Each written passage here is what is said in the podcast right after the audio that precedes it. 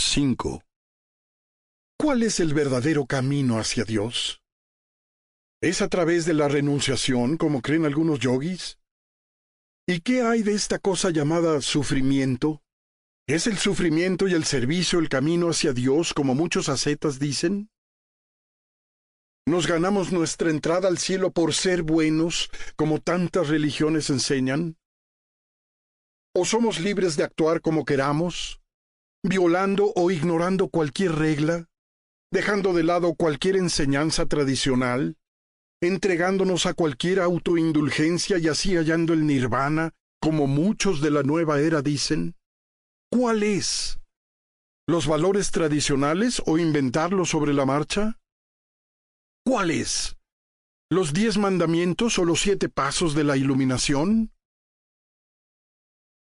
Tienes una gran necesidad de que sea de una forma o de otra, ¿no es así?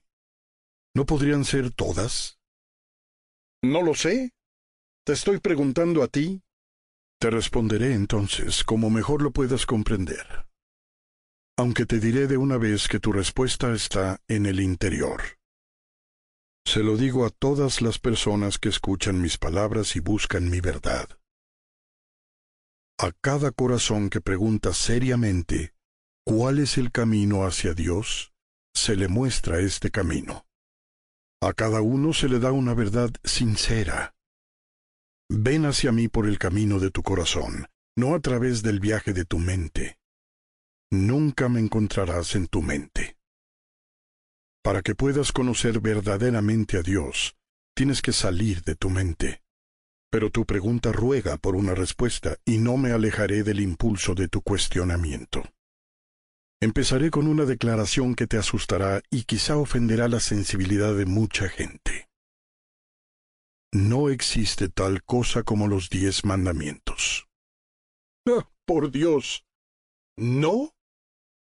No, no existen. ¿A quién mandaría yo? ¿Y por qué se necesitarían tales mandamientos? Todo lo que quiero es ne sais pas. ¿Cómo entonces es necesario mandar a alguien? ¿Y si yo realmente diera mandatos, no se acatarían automáticamente? ¿Cómo podría desear algo que fuera tan malo que tuviera que mandar sobre ello y luego sentarme tranquilamente a ver que no se cumple? ¿Qué clase de rey haría eso? ¿Qué clase de gobernante? Sin embargo, te diré esto. No soy un rey ni un gobernante simple y magníficamente soy el Creador. Aunque el Creador no gobierna, sino meramente crea, crea y sigue creando. Yo te creé, te bendije, a imagen y semejanza mía. Y he hecho ciertas promesas y acuerdos contigo. Te he dicho en lenguaje llano, cómo será cuando te conviertas en uno conmigo. Eres como Moisés fue, un buscador sincero. Moisés también, como lo sabes, estuvo frente a mí, implorando respuestas. Oh Dios de mis padres, me dijo. Dios de mi Dios, dígnate a mostrarte, dame una señal, una que pueda compartirle a mi pueblo. ¿Cómo podemos saber que somos los elegidos? Y fui con Moisés, así como vine a ti ahora con un acuerdo divino, una promesa eterna, un compromiso seguro y cierto. ¿Cómo puedo estar seguro? preguntó Moisés con un lamento. Porque te lo dije, contesté. Tienes la palabra de Dios.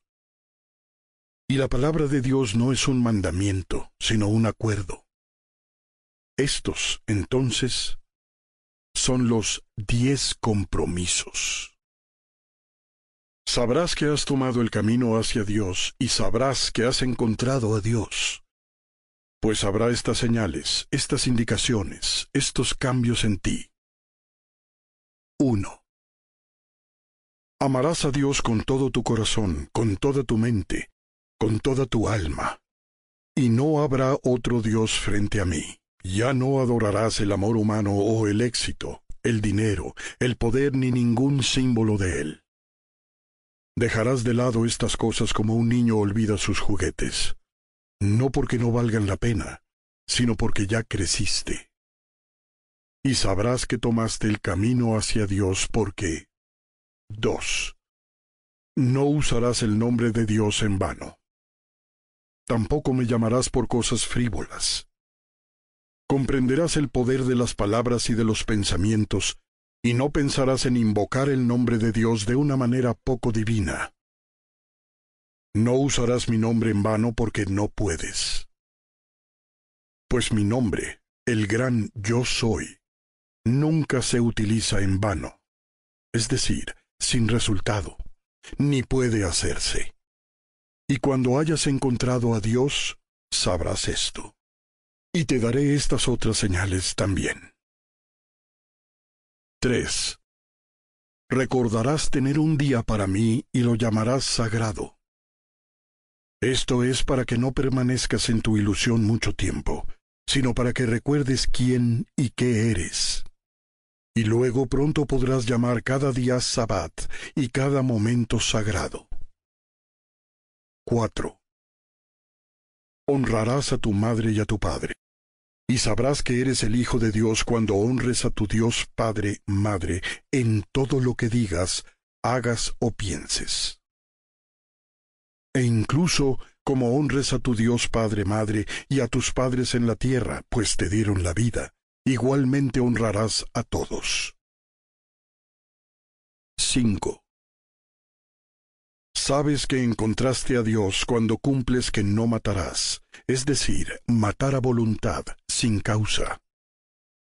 Pues mientras comprendes que no puedes terminar la vida de otro en cualquier evento, toda vida es eterna, no elegirás terminar ninguna encarnación en particular ni cambiar ninguna energía vital de una forma a otra sin la más sagrada justificación. Tu nueva reverencia por la vida te llevará a honrar todas las formas de vida, incluyendo las plantas, los árboles y los animales, y a tener un impacto sobre ellos solo cuando sea por un bien mejor. También te enviaré estas otras señales para que puedas saber que estás en el camino. 6. no mancharás la pureza del amor con deshonestidad ni engaños, pues esto es adúltero. Te prometo que cuando hayas encontrado a Dios, no cometerás este adulterio. 7. No tomarás algo que no es tuyo, ni engañarás, ni conspirarás, ni harás daño a otro para obtener algo, pues esto sería robar. Te prometo que cuando encuentres a Dios, no robarás. Tampoco. 8. Dirás algo que no es cierto, dando falso testimonio. Tampoco. 9. Desearás a la mujer de tu prójimo, pues, ¿por qué desearías a la esposa de tu prójimo cuando sabes que todas las demás son tu esposa? 10. No codiciarás los bienes de tu prójimo, pues ¿por qué querrías los bienes de tu prójimo cuando sabes que todos los bienes pueden ser tuyos y todos tus bienes pertenecen al mundo? Sabrás que has encontrado el camino hacia Dios cuando veas estas señales. Pues te prometo que nadie que busque verdaderamente a Dios hará nunca más estas cosas. Será imposible continuar con tales comportamientos. Estas son tus libertades, no tus restricciones. Estos son mis compromisos, no mis mandatos. Pues Dios no ordena sobre lo que Dios ha creado. Dios simplemente les dice a los hijos de Dios, así es como sabrás que te diriges a casa. Moisés preguntó seriamente, ¿Cómo puedo saberlo? Dame una señal. Moisés hizo la misma pregunta que tú haces ahora. La misma pregunta que toda la gente de todas partes han preguntado desde el principio del tiempo mi respuesta es también eterna. Pero nunca ha sido ni será un mandato. Pues a quién he de mandar? ¿Y a quién he de castigar si mis mandamientos no se cumplen? Solo a mí. Así que no tengo que cumplir con los diez mandamientos para entrar al cielo. No existe tal cosa como entrar al cielo. Solo está el conocimiento de que ya estás ahí. Hay una aceptación, una comprensión, no una labor para o una búsqueda. No puedes ir a donde ya te encuentras. Para hacerlo, tendrías que irte de donde estás, y eso anularía todo el propósito del viaje. La ironía es que la mayoría de la gente piensa que tiene que dejar el lugar donde está para llegar hacia donde quiere ir. Y así dejan el cielo para llegar al cielo y acaban pasando por el infierno. La iluminación es la comprensión de que no hay a dónde ir, nada que hacer y nadie quien deba ser, excepto exactamente quien eres ahora mismo. Estás en un viaje hacia la nada. El cielo, como tú lo llamas, no es un lugar. El cielo es ahora, aquí. Todo mundo dice eso. Todos dicen eso. Me está volviendo loco. Si el cielo es ahora, aquí, ¿cómo es que yo no lo veo? ¿Por qué no lo siento? ¿Y por qué es un caos el mundo? Entiendo tu frustración. Es casi tan frustrante intentar comprender todo esto como es intentar hacer que alguien lo comprenda. Uy, espera un minuto.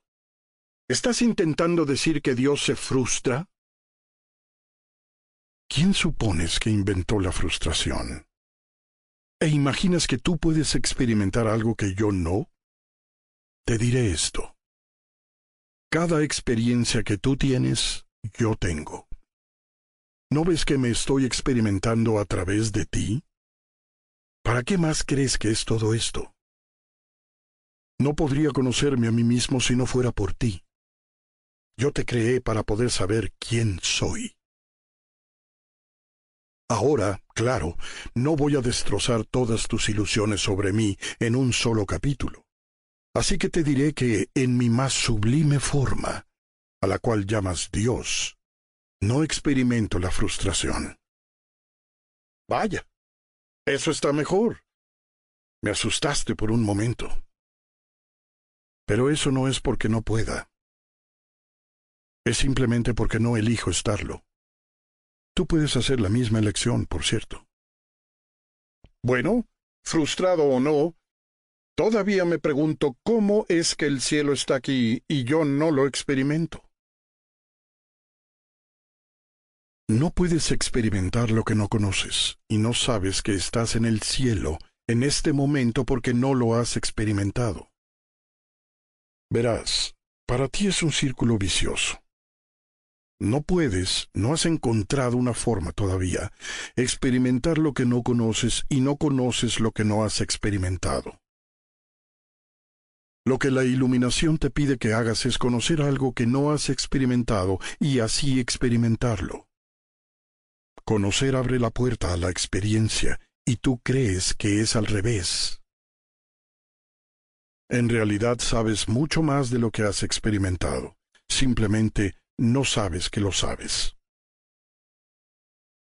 Sabes que existe un Dios, por ejemplo, pero es posible que no sepas que lo sabes, así que sigues esperando la experiencia, y mientras tanto sigues teniéndola. Pero la tienes sin saberlo, que es como si no la tuvieras en absoluto. Vaya, vamos en círculos. Sí, así es. Y en lugar de ir en círculos, Tal vez deberíamos ser el círculo mismo. Este no tiene por qué ser un círculo vicioso, puede ser uno sublime. ¿La renunciación es parte de la verdadera vida espiritual?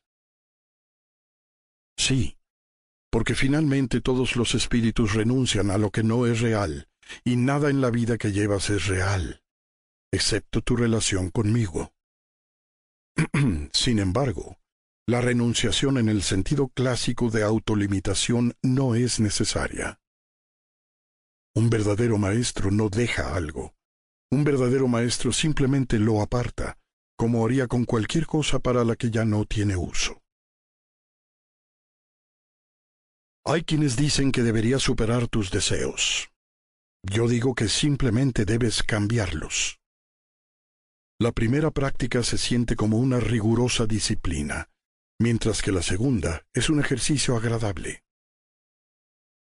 Hay quienes dicen que para conocer a Dios debes superar todas las posesiones terrenas. Pero comprenderlas y aceptarlas es suficiente. Lo que resistes, persiste.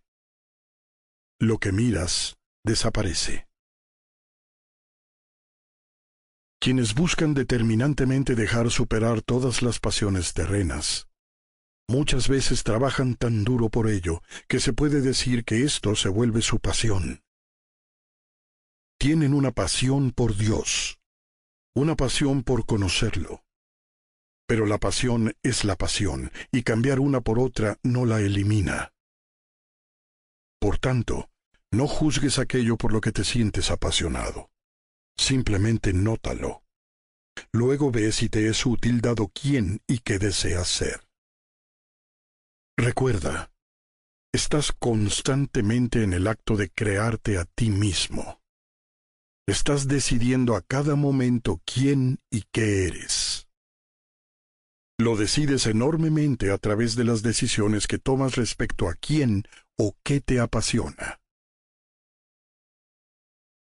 Muchas veces una persona en lo que tú llamas un camino espiritual parece haber renunciado a todas las posesiones terrenas, todos los deseos humanos.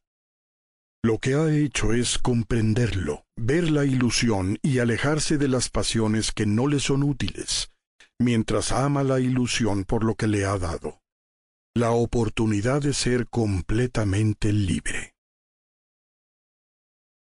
La pasión es el amor de convertir el ser en acción. Alimenta el motor de la creación, cambia los conceptos en experiencias. La pasión es el fuego que nos hace expresar quién realmente somos.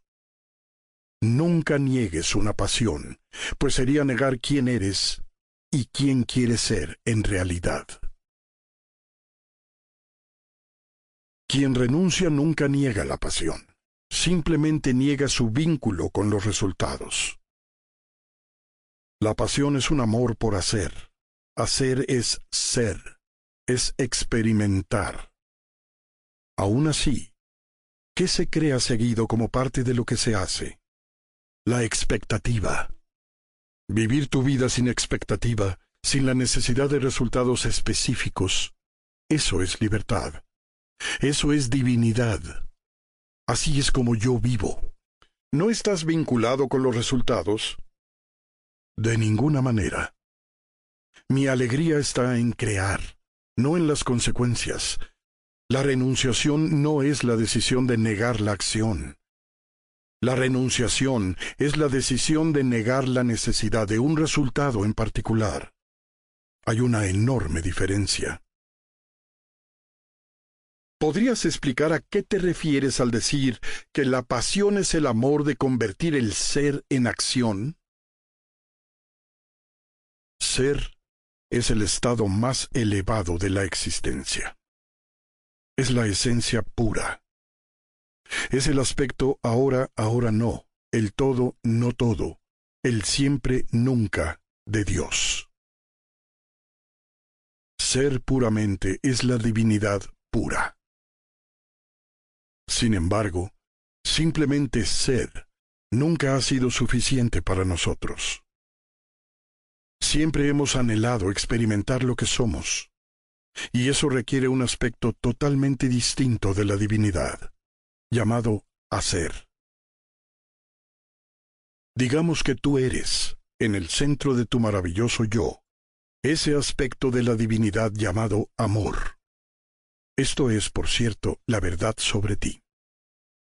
Ahora bien, una cosa es ser amor, y otra muy distinta es hacer algo amoroso. El alma anhela hacer algo sobre lo que es para que pueda conocerse a sí misma en su propia experiencia.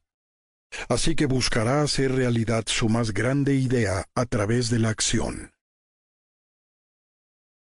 Esta necesidad de hacerlo se llama pasión. Mata la pasión y matas a Dios. La pasión es Dios queriendo decir, hola.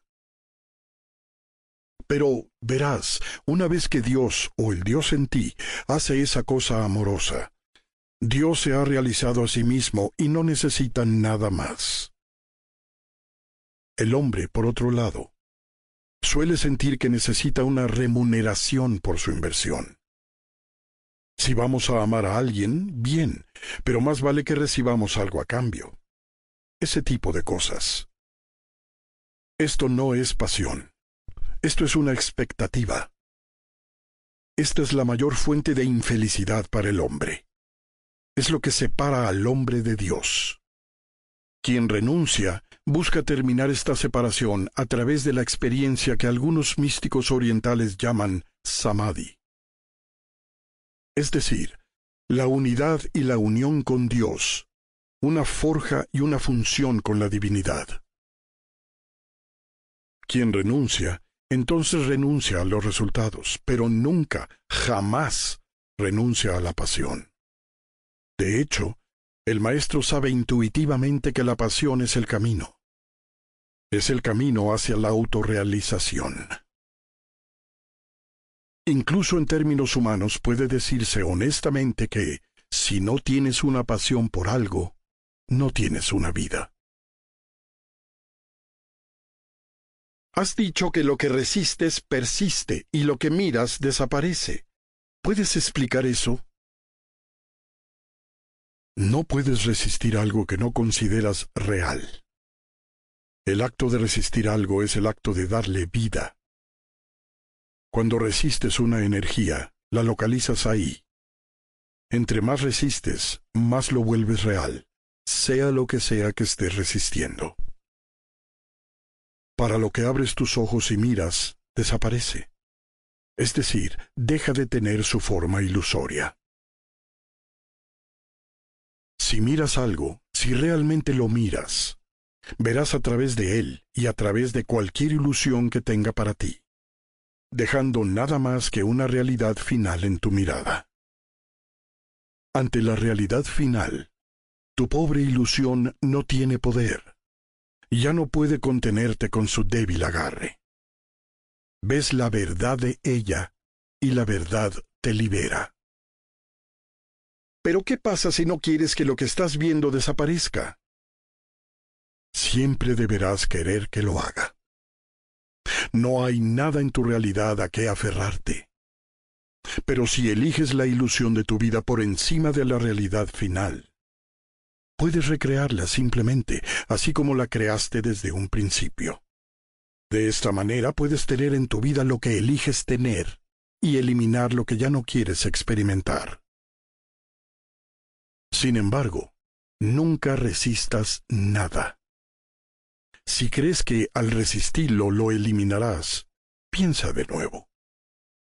Solo lo plantas con firmeza en su lugar. ¿No te he dicho que todo pensamiento es creativo? ¿Incluso un pensamiento que indica que no quiero algo? Si no quieres algo, ¿para qué pensar en ello? No pienses más. Pero si debes pensar en algo, es decir, si no puedes no pensar en ello, entonces no te resistas. Mejor míralo directamente.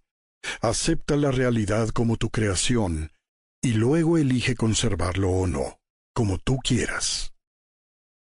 ¿Qué determinaría esa decisión? ¿Quién y lo que crees que eres? Así como quién y lo que elijas ser.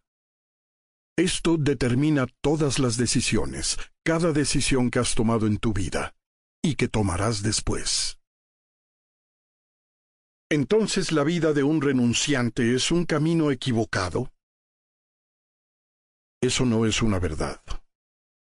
La palabra renunciante tiene tantos significados equivocados.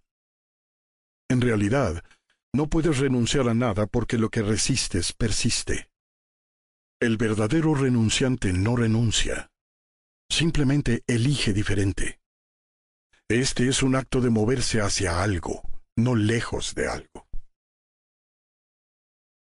No puedes alejarte de algo porque te perseguirá por todo el infierno y de regreso.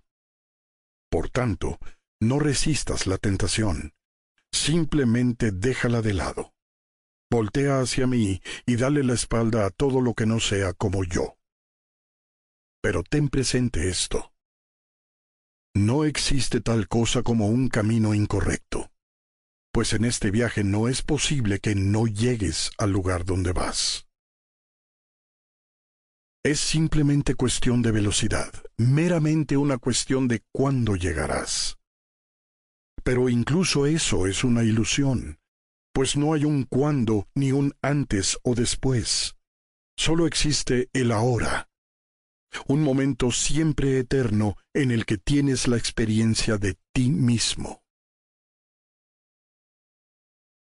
Entonces, ¿cuál es el punto? Si no hay forma de no llegar ahí, ¿cuál es el propósito de la vida? ¿Por qué deberíamos preocuparnos sobre lo que sea que hagamos? Pues, por supuesto, no deberían. Pero les serviría estar alertas. Simplemente nota qué y quién eres, qué haces, qué tienes y ve si te funciona. El propósito de la vida no es llegar a algún lado, es notar que ya estás ahí y siempre lo has estado. Estás siempre y para siempre en el momento de la creación pura, el propósito de la vida, por tanto, es crear quién y qué eres, y luego experimentarlo.